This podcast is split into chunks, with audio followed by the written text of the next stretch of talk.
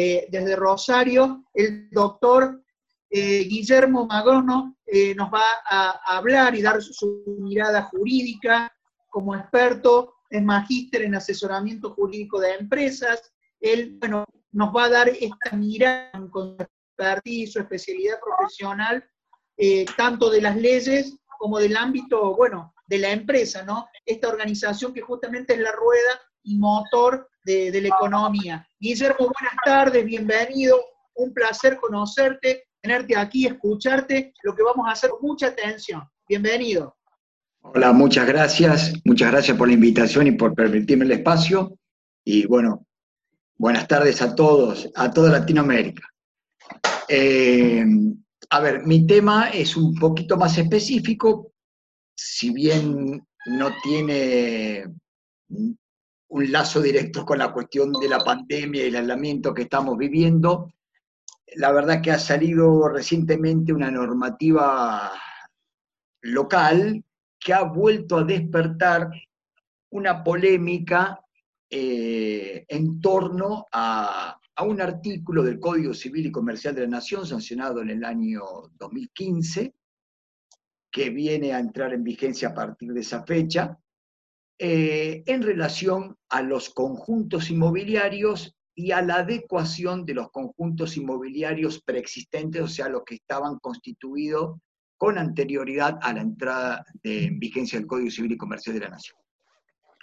Eh, vale la pena hacer unas breves consideraciones de esta naturaleza de lo que estamos hablando, de la cuestión abordada, y para eso diría que lo que hoy se denomina conjunto inmobiliario, es un derecho real autónomo, como luego lo, voy a expresar, eh, era lo que los, están comprendidos en este amplio concepto, hoy el legislador lo dice expresamente, aquí están todos esos emprendimientos privados, aquellos desarrollos, tales como clubes de campo, barrios privados o cerrados, eh, parques industriales, parques náuticos, cementerios privados, todas ese tipo de urbanizaciones que hoy se enmarcan bajo este eh, derecho real autónomo de propiedad horizontal especial de conjunto inmobiliario que vamos a hablar.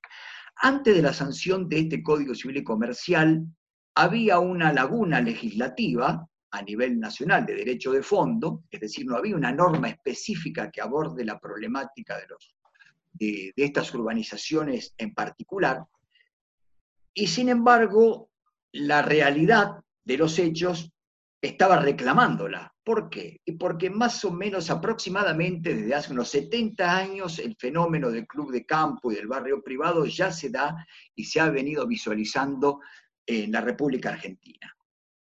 O sea, fíjense la cantidad de décadas que han transcurrido sin una normativa específica que aborde la problemática en particular y en todos sus aspectos.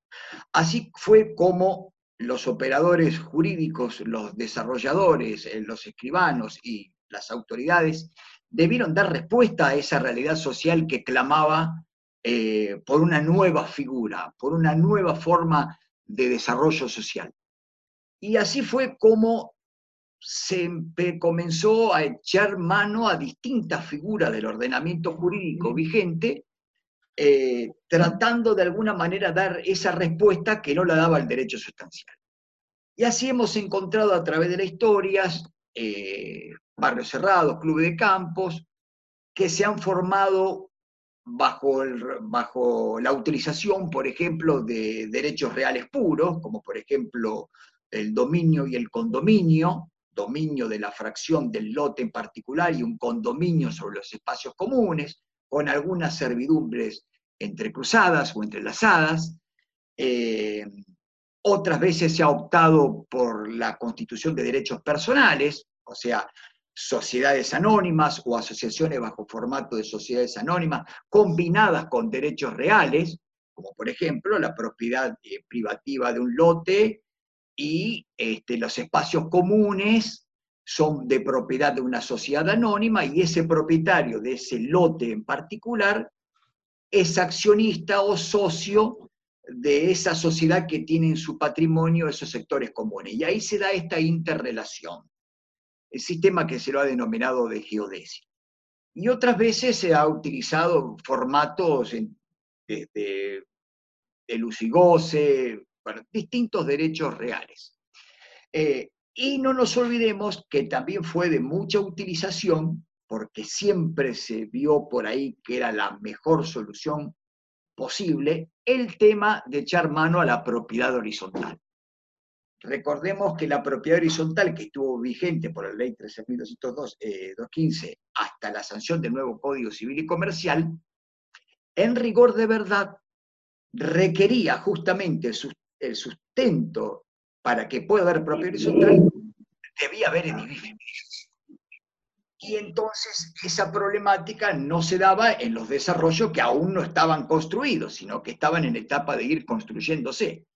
Por lo tanto, hubo ríos de tintas escritos por quienes este, atacaban la posibilidad de que se opte por la propiedad horizontal en aquel momento, mientras que otros eran defensores de poder hacerlo, y así fue que ciertos decretos provinciales, ciertas hasta ordenanzas, fueron posibilitando de alguna manera la utilización de la propiedad horizontal para los desarrollos de estas características. Por ejemplo, en, provincia de Santa Fe, más precisamente en el ámbito donde me ha tocado estar a mí, en la zona de Funes, donde hay clubes de campo y barrios privados, ya en el año 1999, ante, la necesidad y el requerimiento de los desarrolladores para llevar adelante semejantes empresas, se tuvo que analizar la cuestión jurídica del encuadre normativo de ese club de campo, de esos barrios privados, y en aquel momento ya habíamos optado por la propiedad horizontal como medio de elección frente a otras figuras posibles. Y esa propiedad horizontal la logramos pasando en una primera etapa por una prehorizontalidad. Recordemos que estaba la ley 19724 que eh, admitía que era la ley de prehorizontalidad, y entonces sometiendo todo ese predio a prehorizontalidad y con algún decreto provincial, a medida que se iban logrando las construcciones y edificaciones de cada unidad funcional, se iba sometiendo parcialmente a propiedad horizontal eh, todo ese conjunto inmobiliario como hoy lo conocemos. Bueno, toda esa, eh, toda esa cuestión, y por el clamor que se venía haciendo a través de décadas de la solución definitiva, el Código Civil y Comercial eh, vigente del año 2015 viene a solucionar, de alguna manera, viene a darle eh, luz a esta problemática, y así es como en la enumeración de los derechos reales, que recordemos que nuestro sistema jurídico tiene el sistema de números clausus, o sea, sistema cerrado en la creación de los derechos reales, no pueden las partes crear nuevos derechos reales más que los que hace el legislador, ni modificar su estructura. Allá en el artículo 1887, inciso D, crea el derecho real de conjunto inmobiliario, como también crea el derecho real de propiedad horizontal. Y hay otra particularidad de este, este nuevo Código Civil y Comercial, que además de incluirlo eh, como derecho real autónomo al conjunto inmobiliario, después le dedica todo un capítulo, el capítulo 1 del título 6, se lo dedica a este derecho real de conjunto inmobiliario, y aquí viene la parte interesante de esta cuestión. O sea, ¿por qué? Porque estos conjuntos inmobiliarios, el artículo 2075 del Código Civil y Comercial de la Nación, que, lo, tiene tres párrafos y cada uno tiene su, su significación. El primer párrafo habla de la vigencia de las normativas locales, provinciales, municipales, que el código de ninguna manera pretende soslayar, sino que para que puedan darse este tipo de conjuntos inmobiliarios, clubes de campo, barrios privados, lo primero que tiene que atenderse son las normas locales, la localía. Y esto, esto respetando el sistema federal, ¿no? La regulación de la tierra, de la localía, que son facultades no delegadas. Eh, o sea, todo lo que tiene que ver con la zonificación, todo lo que tiene que ver con la edificación, todo lo que tiene que ver con los permisos y demás, va a estar regulado por las normas locales. El segundo párrafo, que es el más sustancial, el más jugoso, es el que directamente define que los conjuntos inmobiliarios, clubes de campo, barrios privados, cementerios privados, parques industriales y demás, que pretendan constituirse a partir de la vigencia del Código Civil y Comercial de la Nación, necesariamente y obligatoriamente ya deben ser constituidos bajo el derecho real de propiedad horizontal especial regulado en este capítulo.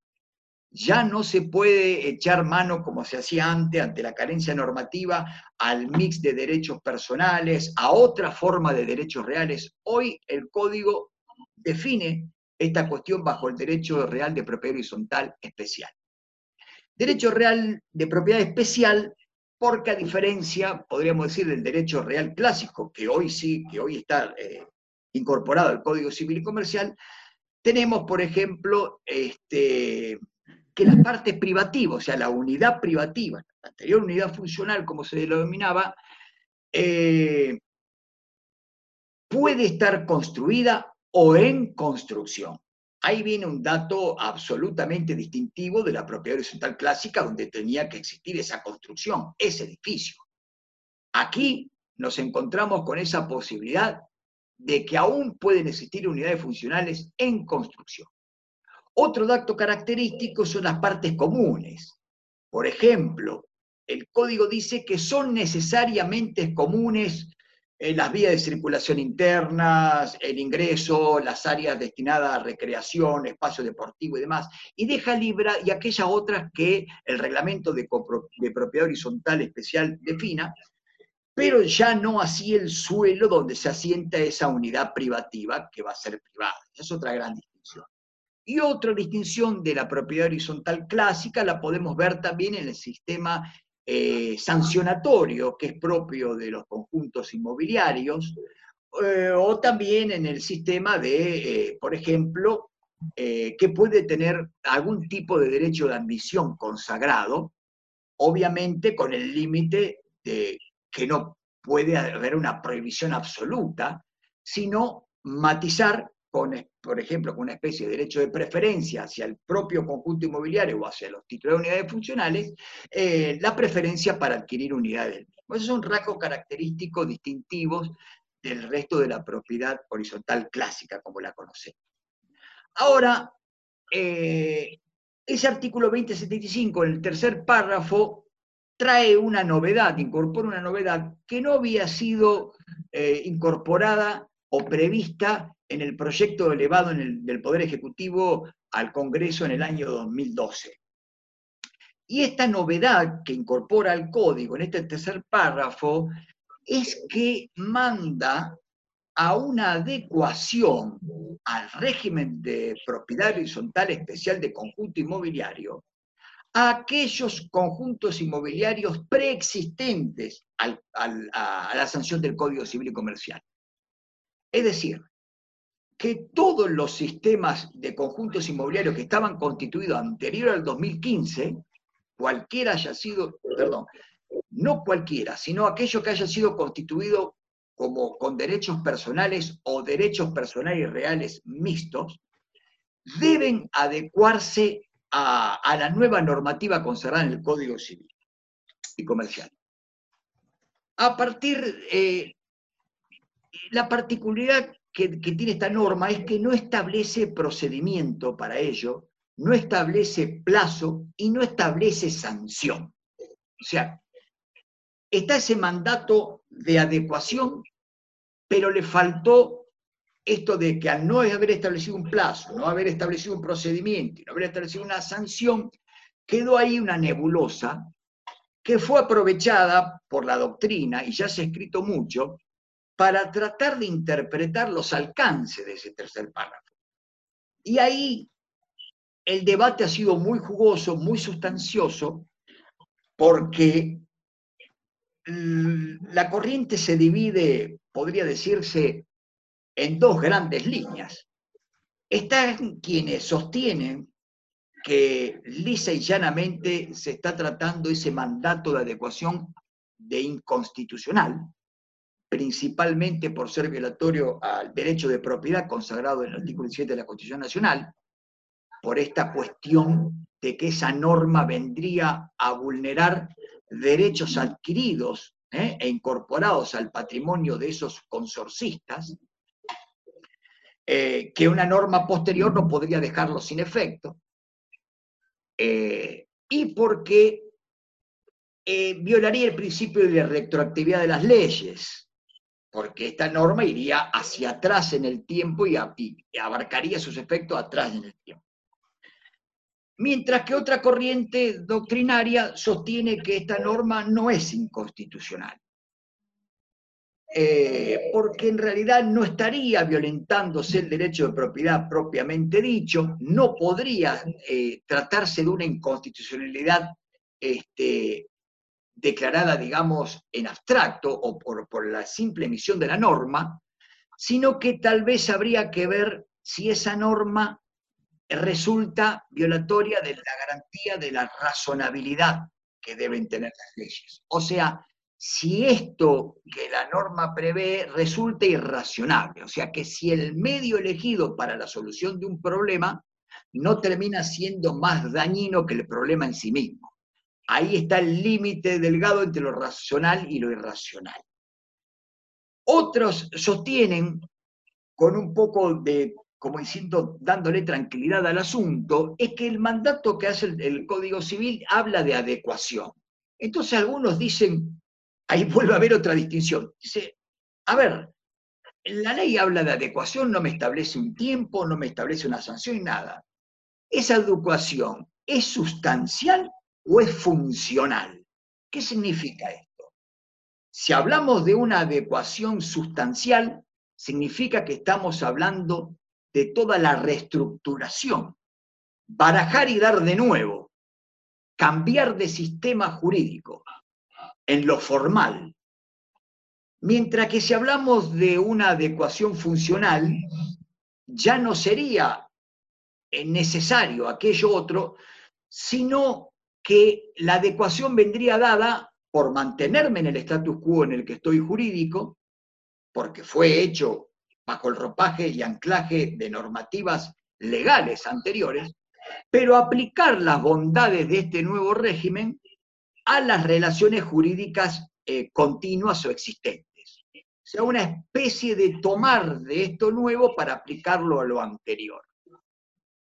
Eso sería la adecuación funcional.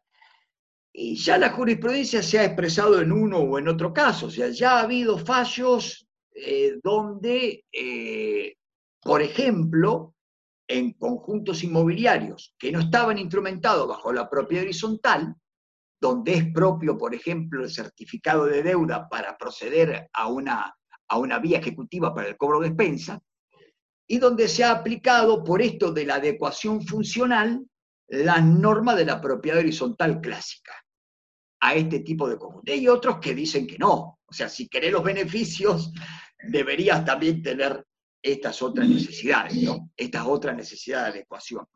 La problemática es, eh, muy compleja, pero en esos términos se está centrado el debate. Eh, muchos sostienen. sobre todo. Sí. No, sobre todo, doctor, compartiendo todo lo que decís, muy interesante, el tema de los costos de, la ingeniería, tanto técnica como el costo que implicaría instrumentar notarialmente y jurídicamente toda esa adecuación. Eso viene a, eso eh, está muy bien la, introducción, porque eso viene a colación, y comparto, que para poder tornar operativa esta norma que está en este tercer párrafo, que algunos dicen fue lanzada y ahí quedó, necesariamente debería estar reglamentada, e inclusive en su procedimiento, absolutamente en su procedimiento, por una norma sustantiva del Congreso de la Nación. No puede delegarse en normas de inferior jerarquía, como por ejemplo provinciales y o municipales, no podría, a mi criterio, establecer ese procedimiento que es propio del, del derecho sustantivo que lo consagró. Y entonces, ahí viene la cuestión de esta resolución de IGJ, de este organismo eh, la resolución 25 del 2020, que luego fue eh, modificada por la 27 2020 de la IGJ, Inspección General de Jurídica, que viene a consagrar que es, aclaro para los que no conocen, es el donde se registran las sociedades comerciales, asociaciones y fundaciones en el ámbito de la ciudad autónoma de Buenos Aires. Eh, el director de IGJ, a través de esta resolución, la 2520, vino a establecer, consagrar un plazo de 180 días, luego por otra resolución posterior a 360 días, plazo en el cual los conjuntos inmobiliarios preexistentes que estén constituidos bajo el formato de sociedades o asociaciones en esa jurisdicción deben adecuarse e inscribirse en los registros públicos correspondientes, adoptando el tema de la propiedad horizontal especial.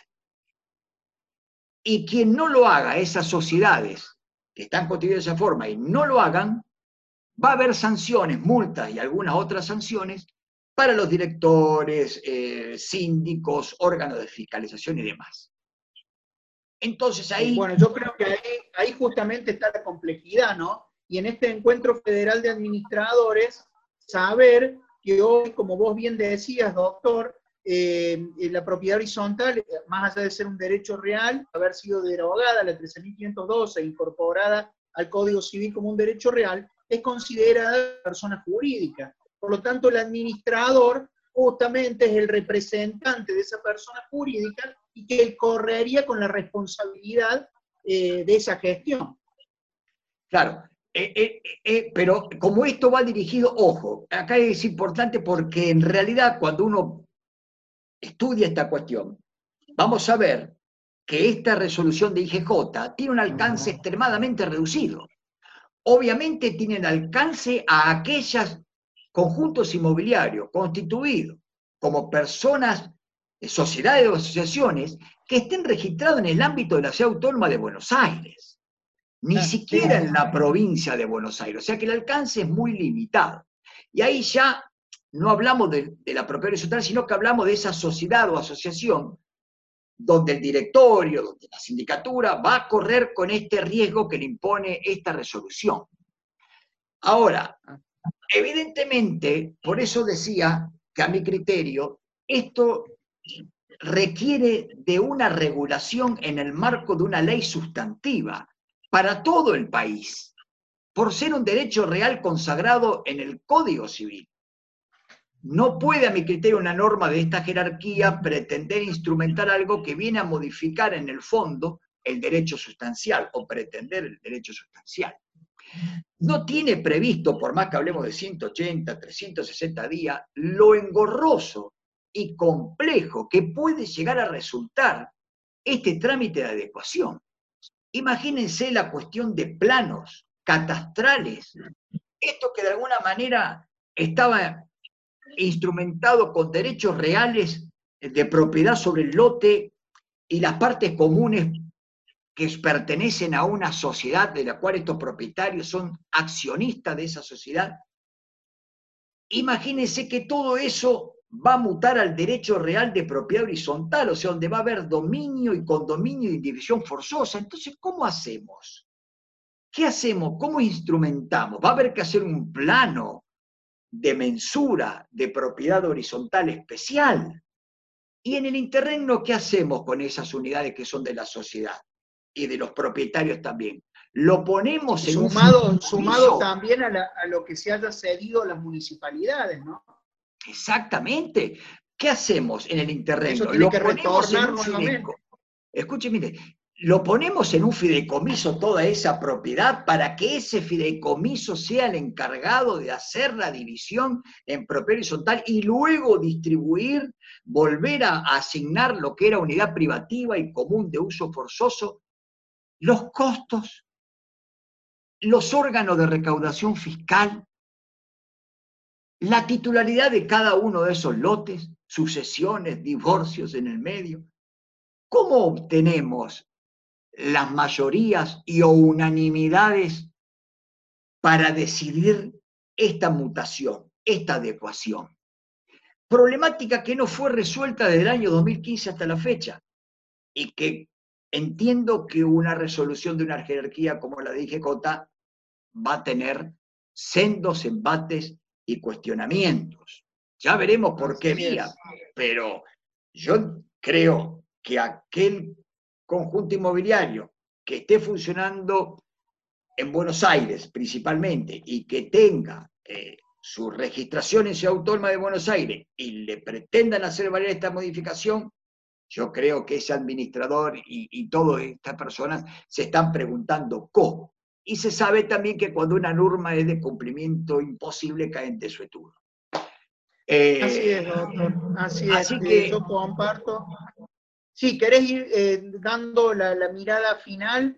Eh, no, la, mirada final es que, a ver, como de alguna manera habiendo intervenido durante tantos años en asesorando estos tipos de desarrollos de conjuntos inmobiliarios y luego asesorando a los consorcios conformados bajo esta órbita, soy un claro y acérrimo defensor de la aplicación de la propiedad horizontal especial, en este caso consagrado por, por, por el Código Civil y Comercial de la Nación, creo que es la forma jurídica que mayor se adapta, esto de darle la naturaleza de consorcio, persona jurídica, con sus órganos, con la asamblea, con el consejo, creo que es, que es inteligente la solución normativa dada, pero entiendo que la problemática de la adecuación merece un mayor debate a nivel Congreso de la Nación para darle una posible solución a esa cuestión.